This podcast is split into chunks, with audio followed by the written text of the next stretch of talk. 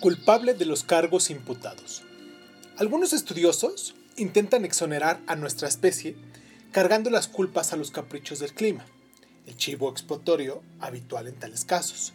Sin embargo, es difícil creer que Homo sapiens fuera completamente inocente. Hay tres tipos de pruebas que debilitan la coartada del clima e implican a, a nuestros antepasados en la extinción de la megafauna australiana.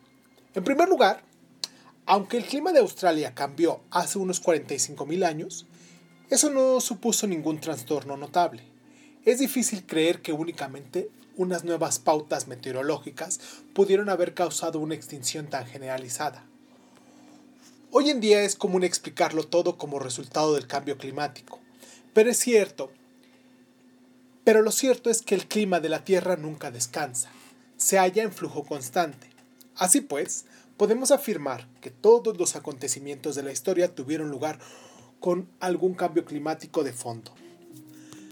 En particular, nuestro planeta ha experimentado numerosos ciclos de enfriamiento y calentamiento. Durante el último millón de años ha habido una glaciación cada 100.000 años de promedio. La última tuvo lugar desde hace unos 75.000 años hasta hace unos 15.000 no fue especialmente severa para un periodo glacial y tuvo un par de máximos, el primero hace unos 70.000 años y el segundo hace unos 20.000 años. El tripotodonte gigante apareció en Australia hace más de 1.5 millones de años y resistió con éxito al menos a 10 glaciaciones previas. También sobrevivió al primer máximo del último periodo glacial, hace unos 70.000 años. ¿Por qué entonces desapareció hace unos 45.000 años? Desde luego, si los tripotodontes hubieran sido los únicos animales grandes en desaparecer en la época, podría ser fruto de la casualidad. Pero junto con el tripotodonte desaparecieron más del 90% de la megafauna australiana. Las pruebas son circundantes. Si bien resulta difícil imaginar que los sapiens, solo por coincidencia, llegaron a Australia en el momento preciso en el que todos estos animales caían muertos por el frío. En segundo lugar, cuando el cambio climático causó extinciones en masa, los organismos marinos suelen verse tan afectados como los terrestres. Sin embargo, no existe evidencia de ninguna desaparición significativa de la fauna oceánica hace 45.000 años. La implicación humana puede explicar fácilmente por qué la oleada de extinciones obliteró a la megafauna terrestre de Australia y no afectó a la de los océanos circundantes, a pesar de sus capacidades iniciales de navegación. Homo sapiens era todavía una amenaza abrumadoramente terrestre. En tercer lugar, extinciones en masa parecidas a la diezmización arquetípica australiana tuvieron lugar una y otra vez a lo largo de los milenios siguientes cada vez que los humanos colonizaban otra parte del mundo exterior. En estos casos, la culpabilidad de los sapiens es irrefutable. Por ejemplo, la megafauna de Nueva Zelanda, que había resistido sin el menor rasguño del supuesto cambio climático de hace unos 45 mil años, sufrió golpes devastadores inmediatamente después de que los primeros humanos pusieran el pie en las islas. Los maoríes, los primeros sapiens que colonizaron Nueva Zelanda, alcanzaron las islas hace unos 800 años. En un par de siglos, la mayoría de la megafauna local se había extinguido, junto con el 60% de todas las especies de aves. Una suerte similar tuvo la población de mamuts de la isla de Wagner en el Océano Ártico a 200 kilómetros del norte de la costa de Siberia. Los mamuts habían prosperado durante millones de años en la mayor parte del hemisferio norte, pero cuando Homo sapiens se extendió primero sobre Eurasia y después por Norteamérica, los mamuts se retiraron. Hace 10.000 años no podía encontrarse un solo mamut en el mundo con excepción de unas pocas islas árticas, en especial la de. Grangler. Los mamut de Grangler continuaron prosperando unos cuantos milenios más y después, de repente, desaparecieron hace unos 4.000 años, justo cuando los primeros humanos llegaron a la isla. Si la extinción australiana fuera un acontecimiento aislado, podríamos conceder a los humanos el beneficio de la duda, pero el registro histórico hace que Homo sapiens aparezca como el asesino ecológico en serie.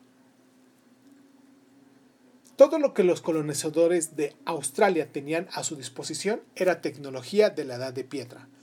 ¿Cómo pudieron causar un desastre ecológico? Hay tres explicaciones que encajan muy bien. Los animales grandes, las principales víctimas de la extinción australiana, se producen lentamente. La preñez es prolongada. Las crías por parto son pocas y los largos intervalos entre embarazo y embarazo. En consecuencia, si los humanos eliminaban aunque solo fuera un tripotodonte cada pocos meses, esto era suficiente para, para hacer que las muertes de tripotodontes superaran a los nacimientos. Al cabo de unos miles de años moriría el último y solitario tripotodonte y con él toda su especie. De hecho, y a pesar de su tamaño, tal vez los tripotodontes y los otros animales gigantes de Australia habrían sido tan difíciles de cazar porque sus asaltantes de dos patas los habrían pillado totalmente desprevenidos. Varias especies humanas habrían vagado y evolucionado en Afroasia durante dos millones de años. Perfeccionaron lentamente sus habilidades de caza y empezaron a ir tras los animales grandes hace unos 400.000 años. Las grandes bestias de África y Asia comprendieron gradualmente que pretendían los humanos y aprendieron a evitarlos. Cuando el nuevo megadepredador Homo sapiens apareció en la escena afroasiática, los grandes animales ya sabían mantener a la distancia de animales que se parecían a él. En cambio, los gigantes australianos no tuvieron tiempo de aprender a huir. Los humanos no tienen aspecto particularmente peligroso. No poseen dientes largos y afilados ni un cuerpo musculoso y elástico. De modo que cuando un tripotodonte, el mayor marsupial, marsupial que haya hollado en la tierra, fijó la vista por primera vez en ese simio de aspecto endeble, le dedicó una mirada y después continuó mascando hoja. Estos animales tenían que desarrollar el miedo a los humanos, pero antes de que pudieran hacerlo, ya habían desaparecido. La segunda explicación es que, cuando los sapiens llegaron a Australia, ya dominaban la agricultura del fuego. Enfrentados a un ambiente extraño y amenazador, incendiaban deliberadamente vastas áreas de malezas infranqueables y bosques densos para crear praderas abiertas, que entonces atraían animales que se podían cazar con más facilidad y que eran más adecuadas a sus necesidades. De esta manera, cambiaron completamente la ecología de grandes partes de Australia en pocos milenios. Un conjunto de pruebas que respaldan esta hipótesis es el registro fósil vegetal. Los árboles del género Eucaliptus eran raros en Australia hace 45.000 años. Sin embargo, con la llegada de Homo sapiens se instauró una edad dorada para estas especies, puesto que los eucaliptos son particularmente resistentes al fuego. Se extendieron por todas partes mientras otros árboles y matorrales desaparecían. Estos cambios en la vegetación influyeron en los animales que comían las plantas y en los carnívoros que comían a otros herbívoros. Los koalas, que subsisten únicamente a base de hojas de eucalipto, se abrieron camino masticando felizmente a nuevos territorios, mientras que la mayoría de los demás animales sufrieron mucho. Numerosas cadenas alimentarias australianas se desplomaron, conduciendo a la extinción de los eslabones más débiles. Una tercera explicación coincide en que la caza y la agricultura del fuego desempeñaron un papel importante en la extinción pero sostienen que no se puede ignorar por completo el papel del clima. Los cambios climáticos que hostigaron a Australia hace unos 45.000 años desestabilizaron el ecosistema y lo hicieron particularmente vulnerable. En circunstancias normales, es probable que el sistema se hubiera recuperado como habían ocurrido muchas veces con anterioridad. Sin embargo, los humanos aparecieron en la escena precisamente en esta encrucijada crítica y empujaron al abismo al frágil ecosistema. La combinación del cambio climático y caza humana es particularmente devastadora para los grandes animales, puesto que los ataca desde diferentes ángulos y es difícil encontrar una buena estrategia de supervivencia que funcione de manera simultánea con múltiples amenazas.